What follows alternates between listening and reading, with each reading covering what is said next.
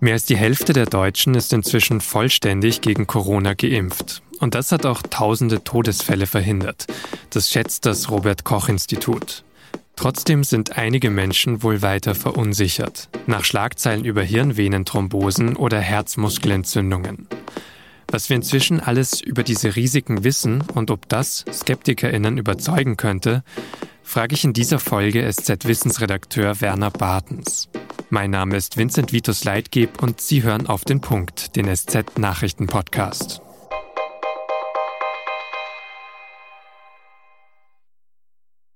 Vor einer Woche hat das RKI eine Modellrechnung präsentiert. Nach den ersten sechseinhalb Monaten der Impfkampagne sollte die einen kleinen Zwischenstand geben. Wie erfolgreich war die Kampagne bisher? Im Verlauf der dritten Corona-Welle sollen demnach geschätzt rund 40.000 Todesfälle verhindert worden sein. Ohne die Impfungen hätten sich demnach mehr als 700.000 Menschen zusätzlich neu infiziert. Mehr als 76.000 Menschen hätten ins Krankenhaus gemusst. Eine ziemlich erfolgreiche Bilanz der Impfungen also. Inzwischen stockt die Kampagne aber, das haben wir hier auch schon öfter berichtet. Immer weniger Menschen lassen sich impfen. Und die 7-Tage-Inzidenz steigt seit Wochen wieder. Laut RKI liegt sie an diesem Freitag bundesweit bei 30,1. Wie kann also beim Impfen wieder Tempo reinkommen? Der Bundesgesundheitsminister hofft wohl zum einen auf das Ende der Ferienzeit. Mit dem Ende des Sommerurlaubs, schreibt Jens Spahn am Freitag bei Twitter, bauen wir auf noch mehr Impftempo in allen Altersgruppen. Außerdem könnte die Ständige Impfkommission nächste Woche die Corona-Impfstoffe auch für Kinder und Jugendliche ab zwölf Jahren empfehlen. Zumindest hat ein Mitglied der STIKO, Martin Terhardt, am Donnerstag im RBB gesagt, dass ein aktualisierter Empfehlungstext fast fertig sei, auch wenn er nicht gesagt hat, wie diese Empfehlung dann aussehen wird. Die STIKO könne die Risiken für Nebenwirkungen wie Herzmuskelentzündungen inzwischen besser einschätzen, so Terhardt. Bisher empfiehlt die STIKO den Kindern die Impfung ja nur, wenn bestimmte Vorerkrankungen vorliegen. Und eine umfassendere Empfehlung könnte für mehr Vertrauen sorgen. Und genau das, also Vertrauen in die Sicherheit der Impfung, könnte auch andere Menschen überzeugen, die bisher skeptisch sind. Das hat mir mein Kollege Werner Bartens gesagt. Er ist Arzt und arbeitet im Wissensressort der SZ. Und zuletzt hat er für die Süddeutsche Zeitung eine Bilanz zu den Impfungen gezogen und dafür sehr viele nationale und internationale Studien analysiert. Werner, es gibt ja tatsächlich noch viele Menschen, die gerade noch doch Bedenken haben, sich gegen Covid impfen zu lassen. Woher glaubst du, kommt das denn? Ja, einerseits haben wir natürlich eine beachtliche Erfolgsgeschichte jetzt mit der Impfung auch zu verzeichnen. Das gerät schnell in den Hintergrund. Das finde ich immer sehr schade, weil wir sind jetzt ja bei 63 Prozent Erstimpfungen und 55 Prozent, 56 Prozent Zweitimpfungen. Und wenn das jemand im März, April nach diesem anfangs etwas hoppelnden, stockenden Beginn gedacht hätte, dann wäre man sicher überrascht gewesen, hätte gesagt, okay, nehme ich, machen wir. Ähm, das andere ist, das ist typisch menschlich, dass wir natürlich irgendwie so den Negativblick auf Gefahren und auf Bedrohungen haben. Und da ist natürlich seit Wochen, seit Monaten, da müssen sich die Medien vielleicht auch an die eigene Nase fassen, ist natürlich immer von Herzmuskelentzündung, Herzbeutelentzündung, also Myokarditis und Perikarditis die Rede. Also es wurde schon ganz schön viel auch Negatives über die Impfung berichtet. Und dann ist das so, ein, so eine Zurückhaltung, einerseits typisch menschlich, aber es ist eben schade auch für den Impffortschritt, weil wir haben jetzt schon so viel geschafft und äh, viel braucht es jetzt nicht mehr, um dann eben auch auf diese 80, 85 Prozent zu kommen. Du hast dir ja zuletzt auch sehr viele Studien wieder angeschaut. Du hast eine Bilanz geschrieben nach sechseinhalb Monaten Impfkampagne in Deutschland, auch gerade zu diesen Nebenwirkungen, zu den ungewünschten Aspekten. Kannst du da jetzt beruhigen? Also kannst du das auch in Zahlen sozusagen sagen, das ist wirklich sehr gering, dieses Risiko? Ja, das muss man schon sagen. Das ist ja seit Monaten bekannt, diese hohe Wirksamkeit von 95 Prozent. 85 Prozent Schutz vor schweren Verläufen, das schon mal vorweggeschickt. Das ist schon ziemlich viel, was viele andere Impfstoffe nicht haben. Wir haben jetzt auch Hinweise, dass der Impfschutz womöglich doch länger hält. Und zum Thema Impfdurchbrüche, da haben wir jetzt auch gerade aktuelle Zahlen vom Robert Koch Institut aus Deutschland.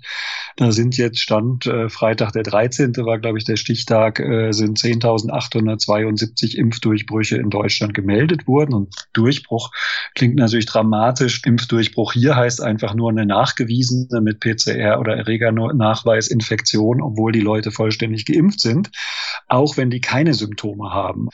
Und da sind eine Quote von 0,023 Prozent, also extrem gering. Insofern spricht das eigentlich eher für die gute Wirksamkeit des Impfstoffes. Und letzter Punkt dazu, die Verläufe von denen, die solche Impfdurchbrüche hatten, also eine Infektion trotz vollständiger Impfung, die waren zumeist auch sehr milde. Es gab ein paar Krankenhauseinweisungen, aber insgesamt weniger, auch in der älteren Altersgruppe, als das ohne Impfung zu erwarten gewesen wären. Insofern eigentlich eine gute Nachricht und kein Grund zur Beunruhigung zum Thema Impfdurchbrüche. Und wie sieht es denn mit äh, Nebenwirkungen aus, die eben unerwünscht sind? Du hast schon angesprochen, die Schlagzeilen über Thrombosen, über Herzmuskelentzündungen. Ähm, wie häufig kommt das tatsächlich vor?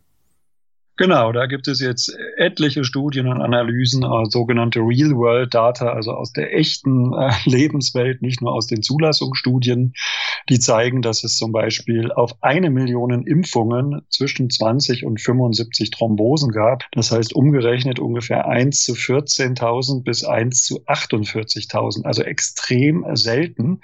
Natürlich, diese Statistik für den Einzelnen, der das hat, ist das dann äh, unter Umständen furchtbar oder eine große Einschränkung.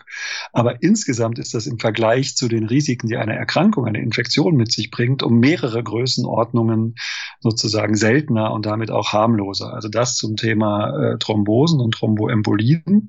Und bei den Myokarditiden, also Herzmuskelentzündung oder im Herzbeutelentzündung, da war es ähnlich selten, auch in dieser vermeintlich so stark betroffenen Altersgruppe 12 und 17. Und das Risiko, eine Myokarditis nach einer Infektion mit SARS-CoV-2 zu kriegen, ist sechs bis achtmal so hoch wie ein Myokarditis-Risiko nach der Impfung. Das sollte man sich vielleicht auch vergegenwärtigen.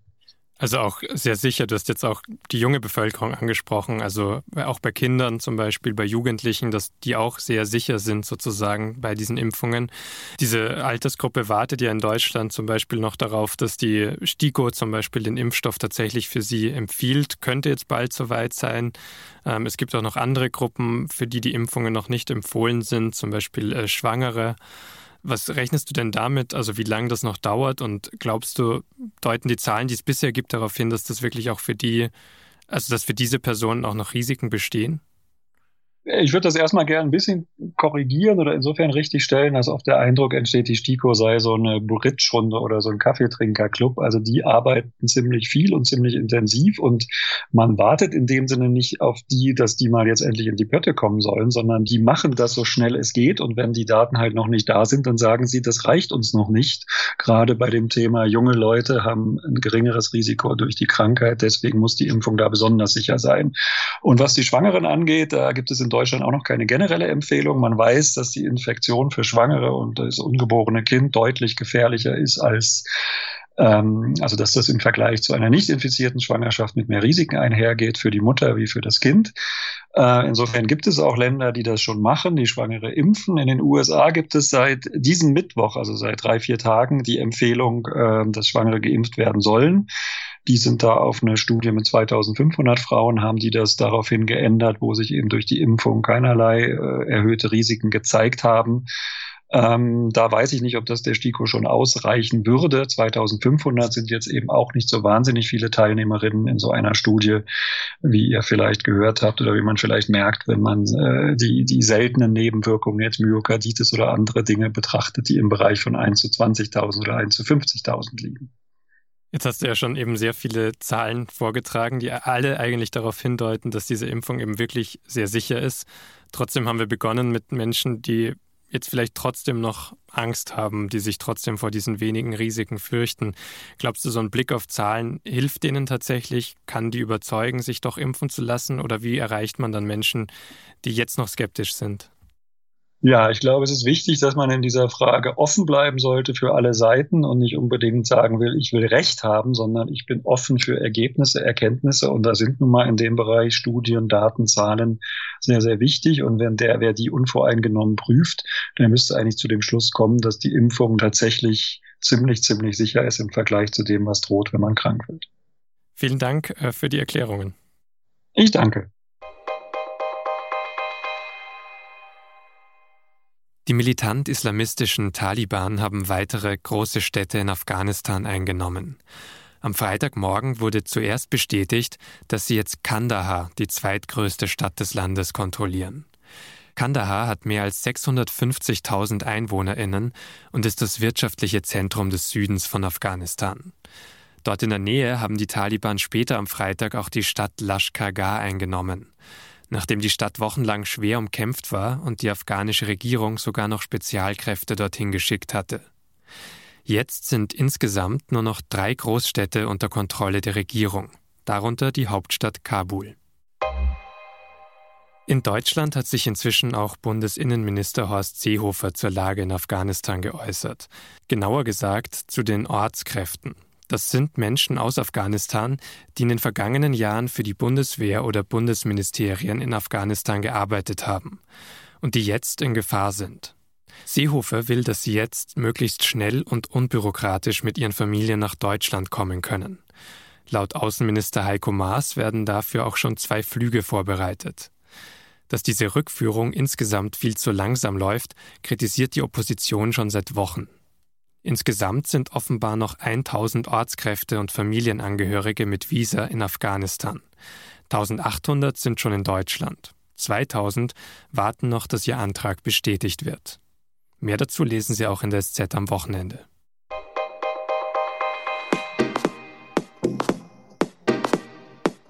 Das war auf den Punkt an diesem Freitag, den 13. August. Redaktionsschluss war diesmal 15.30 Uhr. Und ich will mich am Ende dieser Woche nochmal bei allen bedanken, die schon bei unserer Podcast-Umfrage mitgemacht haben. Wie oft sie auf den Punkt hören, was für Folgen in Erinnerung geblieben sind. Um solche Fragen geht's da. Wenn Sie jetzt noch mitmachen möchten, der Link sz.de-podcast-umfrage ist noch über das Wochenende aktiv und auch hier in den Show Notes.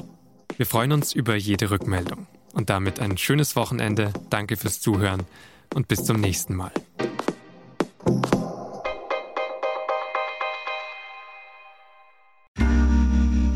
Werbung. Hi, ich bin Patrick Bauer, Reporter beim Magazin der Süddeutschen Zeitung. Und gemeinsam mit meiner Kollegin Eva Hoffmann habe ich an einer unglaublichen Geschichte recherchiert. Tom und Jana denken, sie ziehen mit ihrem kleinen Kind zu einer liebevollen Gemeinschaft. Aber sie landen in einer Gruppe, in der Menschen manipuliert und psychisch und physisch fertig gemacht werden. Wie schafft es die Familie da wieder raus? Im Schattenkloster. Chronik einer Gehirnwäsche ist ein SZ Plus Podcast in Zusammenarbeit mit Audible. Jetzt auf sz.de slash Schattenkloster.